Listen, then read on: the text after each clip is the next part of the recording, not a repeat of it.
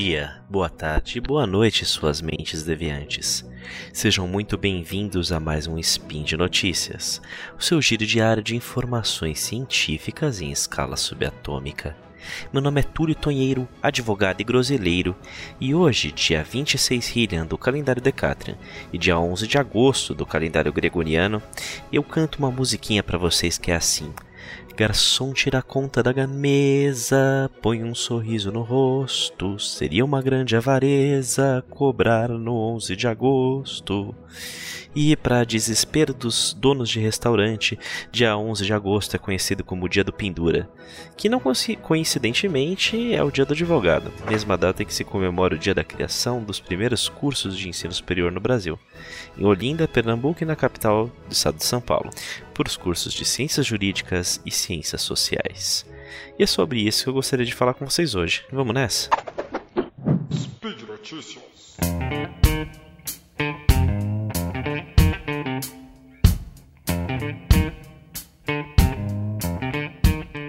dia 11 de agosto de 1827, o então imperador do Brasil, Dom Pedro I, inaugurou o ensino superior por aqui. Por se tratar de um dia relevante tanto para a educação em geral como para o mundo jurídico, essa data hoje é definida no Brasil como sendo o Dia do Estudante e o Dia do Advogado. A criação das universidades de direito no Brasil não aconteceram nessa época por uma razão qualquer. Para quem não se lembra, foi em 1822 que a independência do Brasil foi declarada, sendo que a primeira constituição do país em si foi registrada em 1824. Quem assistiu o SciCast de número 507 sobre o poder judiciário vai se lembrar que nós comentamos lá que o Brasil era diretamente dependente de Portugal para o acompanhamento de sua vida jurídica não apenas eram aplicadas leis portuguesas, como também os julgamentos tinham três instâncias, sendo que a instância máxima julgada diretamente era julgada diretamente em Portugal e não aqui. Além disso, tanto defensores, acusadores e juízes não necessariamente tinham qualquer formação em direito. Os únicos que tinham essa obrigação eram conhecidos como os juízes de fora, que eram pessoas nomeadas pelo rei português e que eram bacharel em direito e que poderiam servir tanto como conselheiros quanto como juízes substitutos, com hierarquia maior que os jogadores brasileiros. Com a formação do Brasil como uma federação, cabia ao país criar e regulamentar suas próprias leis e sua vida jurídica. Daí a importância de que fosse criada uma universidade de direito como o primeiro curso de ensino superior. Agora, vai parecer que eu estou puxando sardinha para o meu lado e de certa forma estou puxando um pouco mesmo, mas isso não diminui a importância do que eu vou falar. O advogado é uma das profissões mais importantes e relevantes na formação e manutenção de um país, sendo reconhecido e cintado expressamente nas constituições, nas constituições do Brasil desde 1934.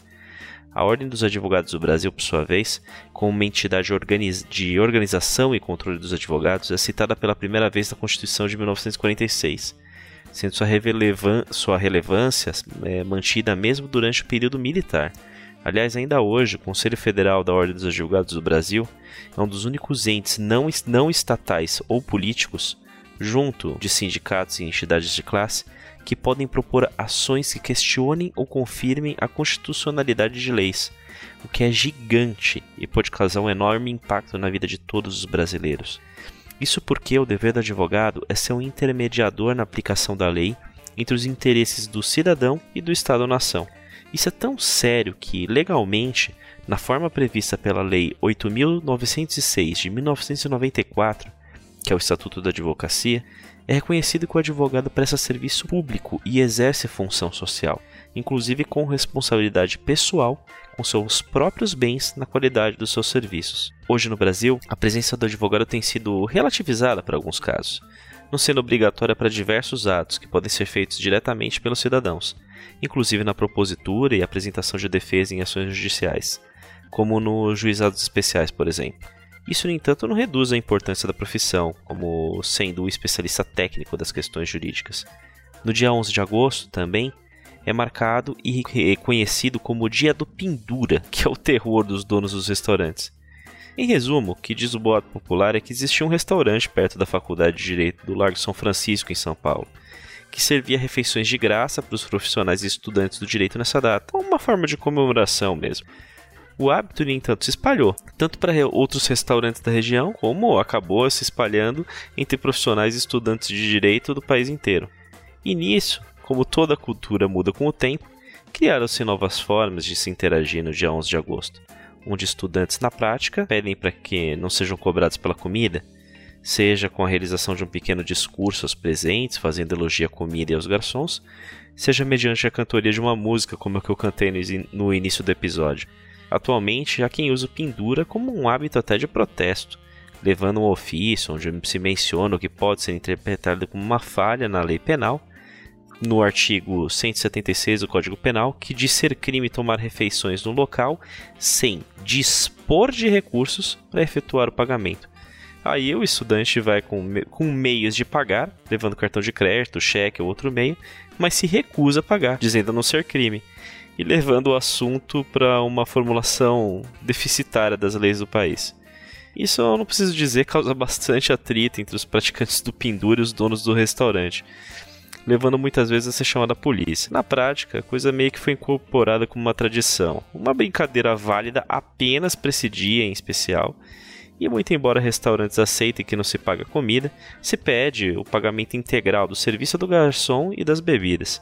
Afinal, é o mínimo, né? Já que no dia 11 de agosto também é o dia do garçom. E agora, olha, gente, você, estudante ou profissional do direito que quiser fazer o pendura, faça na esportiva.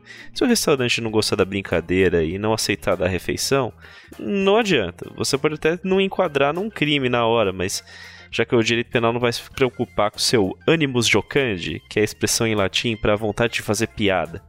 Mas você pode sim ser alvo de uma ação civil de cobrança, além de ter que passar uma, uma madrugada numa delegacia, gastando tempo de policiais e delegados que poderiam estar trabalhando em coisas mais sérias. E é uma baita de uma vergonha. Então, sei lá, aproveita, se divirta. E se o dono do restaurante for um cara bem espirituoso que compra brincadeira, boa refeição.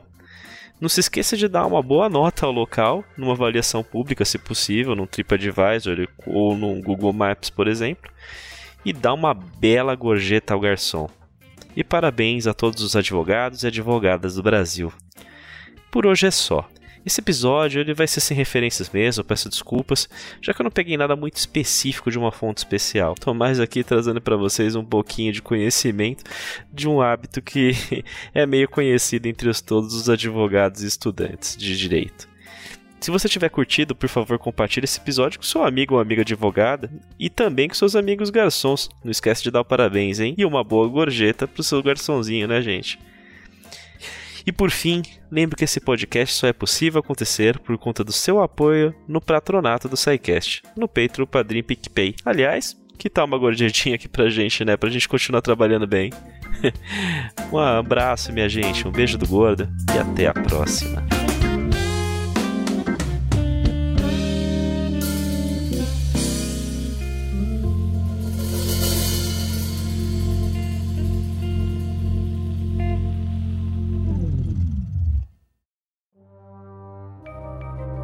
Este programa foi produzido por Mentes Deviantes.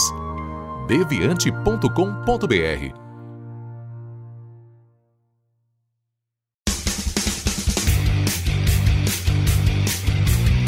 Cortes, edição de podcast.